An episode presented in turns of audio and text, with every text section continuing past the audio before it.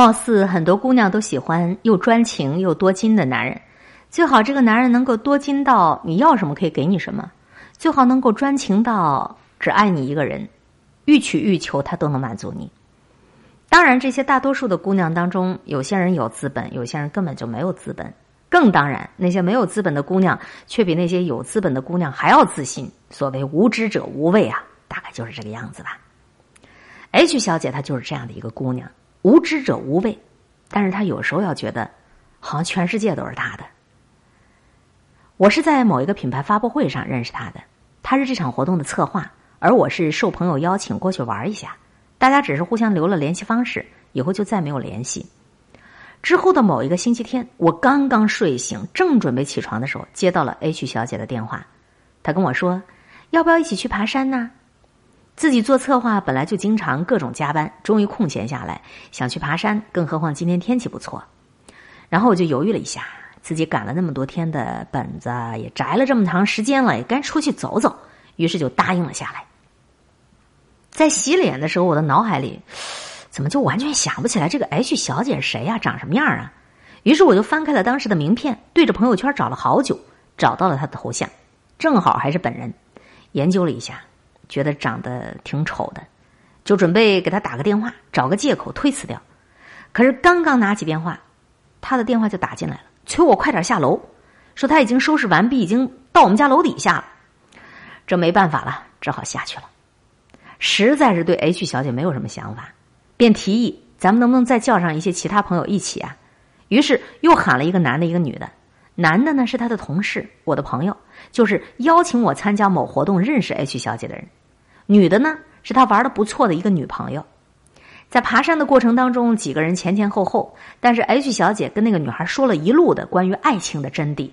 我在当中呢也听了几分。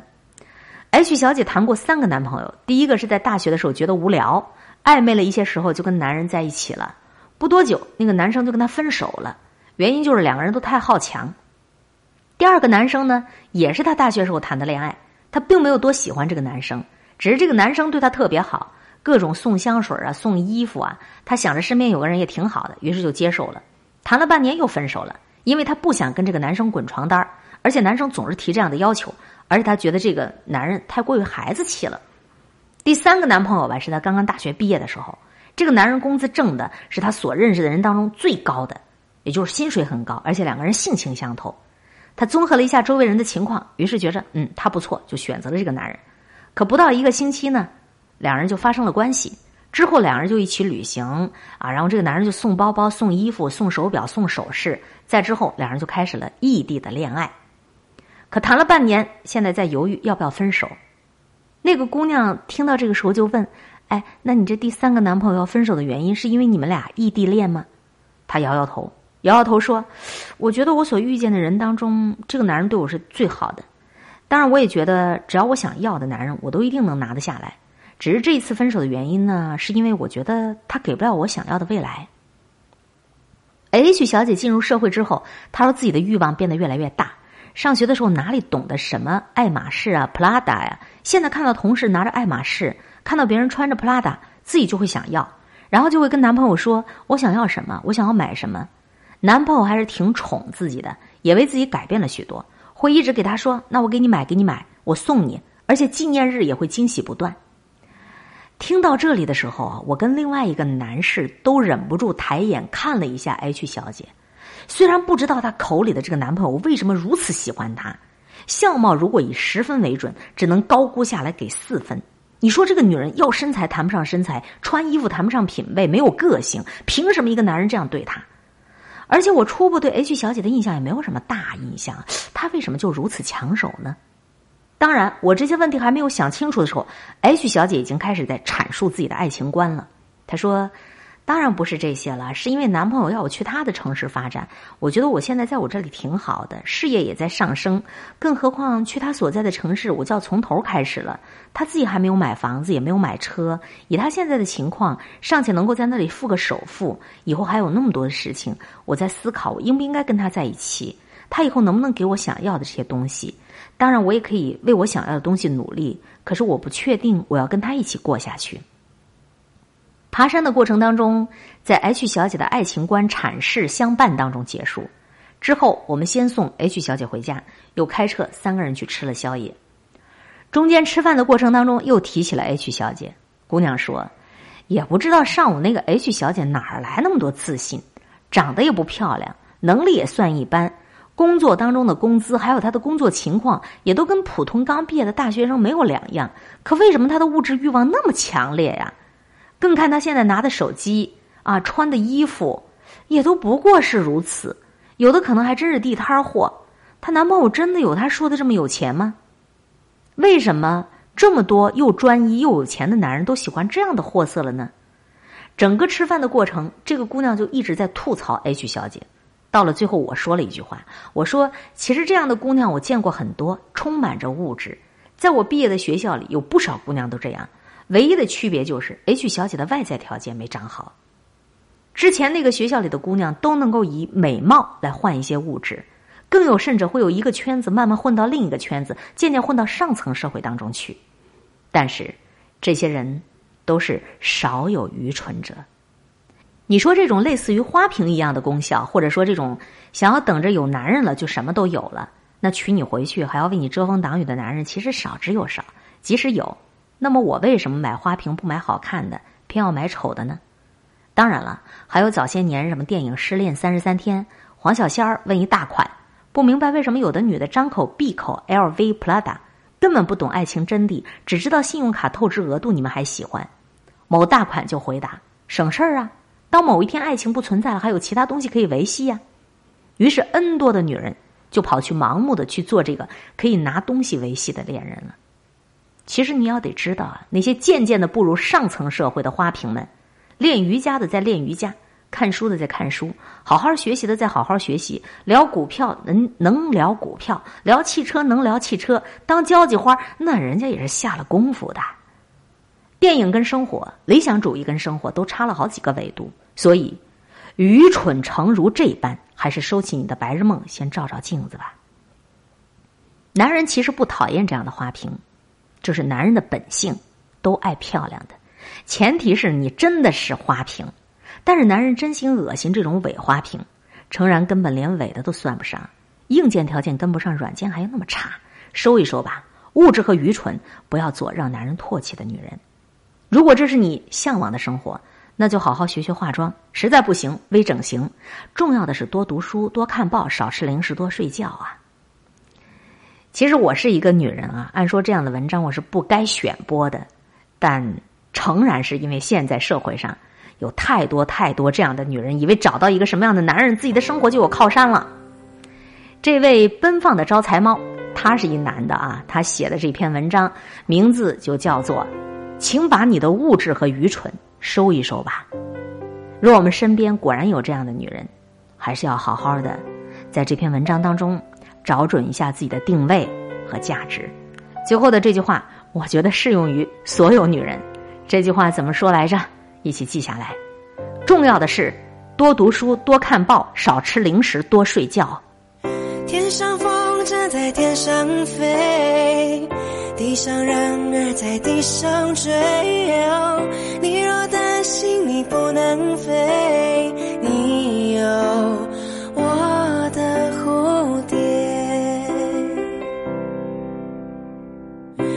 天上风筝在天上飞，地上人儿在地上追。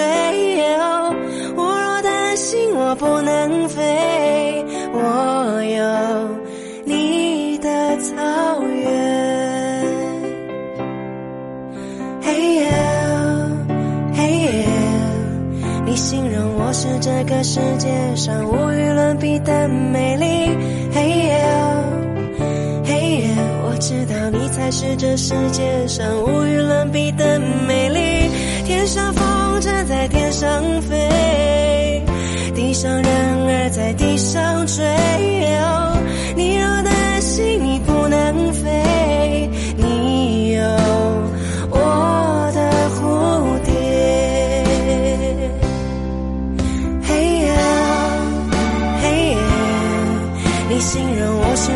世界上无与伦比。的美丽，嘿耶，嘿耶。我知道你才是这世界上无与伦比的美丽。嘿耶，嘿耶你知道，当你需要个夏天，我会拼了命努力。嘿耶，嘿耶我知道你会做我的掩护，当我是个逃兵。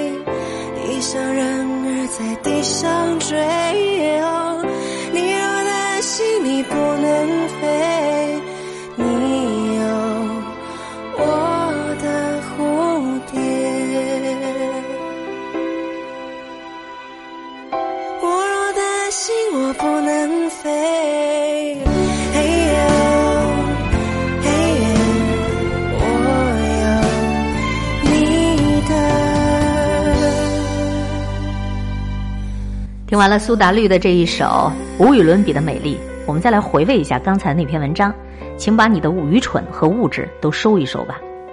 当然，一个女人呢，指望找一个男人就可以万事大吉、一生幸福平安，这当然是愚蠢的。事实上，这个世界上最爱你的男人，应该就是你爸爸。除了你爸爸之外，任何一个男人和你之间的感情都会变卦，这是客观事实。你就是女神，你也会遭到别人的背叛。当你能够坦然的面对这样的一个事实，你就会云淡风轻。就像每个人都会死，这是一个客观的规律。接下来我们要分享一篇很煽情的文章，说的就是父女之爱，只是刊登在阅读时间网站上。他永远不说想我。亲情、友情、爱情。左右着我们的生活心情，幸福、痛苦、麻木，每一种真实的生活心情改变着这座城市的表情。今天的城市表情，微笑。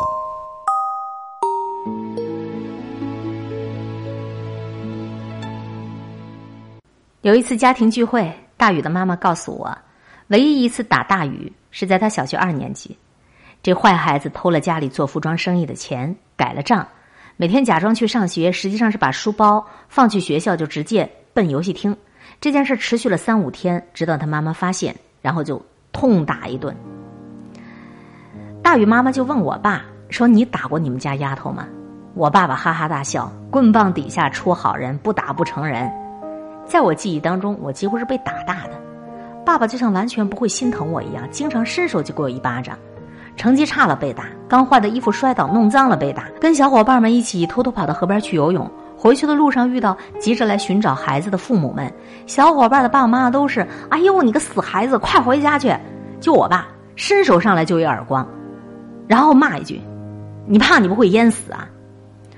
小时候我爸对我特别苛刻，别人打架的时候，爸爸都生怕自己姑娘受欺负了，就要一定还手，只有我爸。我打架都打失败了，已经够丢脸的了，回去还得被他打一顿。我敢说，我小时候一点都不粘他，因为我爸从来不给我任何零花钱，也不怎么抱我，甚至每次除夕全家团圆，他总是去执勤去上班，总是不在，总是让我跟我妈每次在奶奶家看完春节联欢晚会的时候，形单影只的回家。直到后来我上初中住校了，我爸有时候一个月也见不到我一次，他竟然开始变温柔了，电话内容也从“你这次考了多少分”变成“多吃点水果，注意身体啊”。初二的时候。我们班主任很诡异的发给每个人一份家庭问卷，回家填。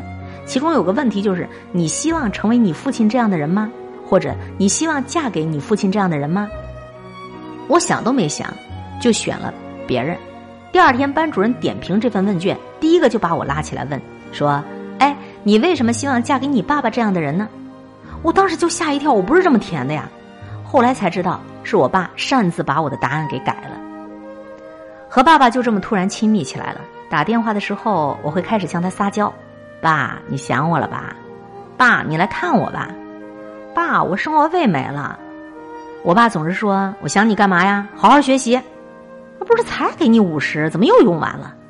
然后呢，我爸就会悄悄的给我买好了水果，煲好了汤，让宿舍的管理员转交给我。当然，与此同时，还有一张或者两张崭新的五十元大钞。偶尔也会跟他提起小时候被他打的事情。我说：“爸，我觉得小时候你根本就不喜欢我，是我长大了你才喜欢我的。”我爸也就笑笑不否认。我越长越大，理论上他也就越来越老。但是不是这样？我爸坚持运动，也一直都染白发，别人都说他看起来最多四十。甚至我还知道，我爸桃花运不错。我爸挺穷的，所以别人看上他多半就是因为他长得帅。有时候呢，我也会跟我爸开玩笑，也许以后真的会像初中那份调查问卷上一样，找一个跟他差不多的男人，哭的时候摸摸我脑袋说我笨，例假来的时候给我熬红糖姜汤。后来真的遇到了，这人就是大宇。大宇几乎给了我爸爸曾经给我的全部温暖。上课的时候送我去学校，我在教室里睡觉，他又在门外等我。偶尔跟朋友通宵麻将，他就坐在旁边玩手机，手机没电了就发着呆陪我一晚上。我哭的时候，他哈哈大笑，然后拉开他的外套，把我捂在他的怀里。我被欺负的时候，他甚至可以不顾形象的直接挥上拳头。和所有热恋当中的少女一样，我几乎是不回家了，我几乎完全不再需要我爸了，我爸也完全不管我，偶尔打一电话就是：“丫头，你妈想你了，你在干嘛呢？”没聊几句就会被我挂断。直到有一次，就在我家附近的家庭聚会，我爸喝的差不多了，红着脸一言不发。我把他跟我妈送到楼下，大雨去车库开车。我正准备说再见的时候，爸爸拉着小区外面水果摊的遮阳伞就不走了。我以为他要吐，然后过去拍拍他的背，他却突然仰起头来说：“我要我要等着大雨，等大雨来了我再走。”我觉得好笑极了。平时一概严肃的爸爸怎么会有这么矫情的一面？就说你等啥呢？你快上楼呗。结果我爸一把拉住我：“我怎么就你这一个女儿啊？”我要有两个女儿就好了。停顿了一下，几乎就是哽咽。你现在都还没结婚呢，你都不怎么回家了。结婚了，我和你妈不知道多久才能看你一眼呢。爸爸抬起头的时候，我能明显的看到他都快哭了。这时候大宇开车过来了，爸爸又跑去咚咚咚的敲车窗玻璃，然后告诉大宇：“你俩好好过啊，他小孩子脾气，你让着点他啊。”回家的时候我就哭了很久，觉得我该对我爸好一点，再好一点。我甚至想起来小时候他穿着一身警服去接我，去接我放学的时候那个威风的样子；想起来小时候我抱着他的手臂当单杠的样子；想起来小的时候有同学欺负我，他气得先甩我一耳光，问我为什么不早说，然后接着就跑去同学家里要说法，那个气势汹汹的样子。我第一次感觉到他老了。那些威风凛凛的回忆，我还没有回味多久，他就老了。他一直染黑发，所以我从来没有发觉他的花白的双鬓。他一直在运动，所以我从来没觉得他脚步蹒跚。但是，我爸他真的是老了。我突然间发觉，我不再像小时候那样害怕他，也不再崇拜他，甚至我不再依赖他。后来就是我和大宇的婚礼。婚礼前一天彩排的时候，主持人告诉我爸，把我的手交给大宇的时候，对我们说一句话：“这句话彩排的时候省略，婚礼的时候说就好了。爸爸笑嘻嘻的说：“我有啥好说的呀？他们俩孩子在一块儿都四年多了。”婚礼即将开始，我挽着爸爸的胳膊等在大厅的外面。我问他：“你紧张不？”他一直都不理我。我哈哈的笑：“爸爸，你不会是吓傻了吧？”他还是不理我。我分明能感觉到他一直在发抖，他紧闭着嘴，一脸的严肃，他几乎不看我。音乐响起来了，他牵着我站在大宇的面前，把我的手交给大宇的时候，他拍了拍大宇说：“两个人好好过，他小孩子脾气，你让着点他。”我差点就哭晕过去了。今天又接到爸爸电话，他说：“干嘛呢？”你妈想你了，我知道是她想我了，她永远不会说她想我。就像我每一次抱着她想亲她的时候，她总是躲开，说我不害臊，都这么大了。但是妈妈告诉我，我给她买的挎包，她假装嫌弃不要，却一直背着到处炫耀。我给她买的钓鱼竿，她每次钓了鱼都说，还是女儿买的钓鱼竿好。所以，爸爸，你真的像妈说的那样，偶尔会躲在我的卧室里哭吗？这的确是一篇很煽情的文章，它让我想起了我的爸爸，虽然他已经不在人世了。这个世界上，哪个男人都有可能会背叛你，谁与你之间的感情都有可能会变卦，唯有生你养你的父母，也许他们永远不会说想你。爱你，但是他们和你之间的这种感情，生生世世。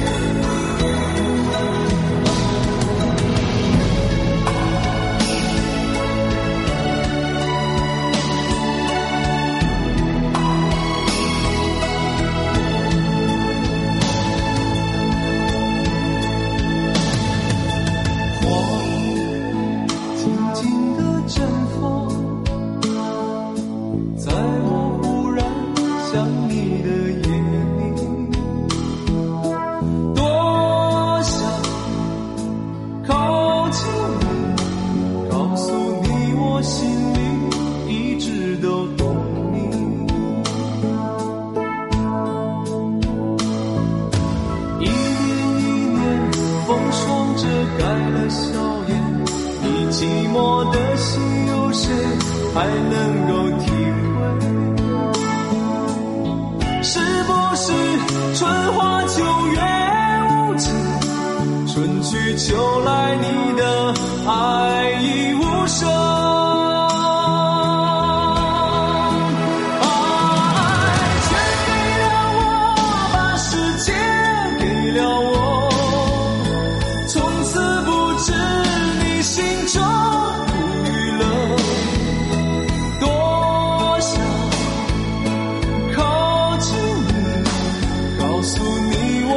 是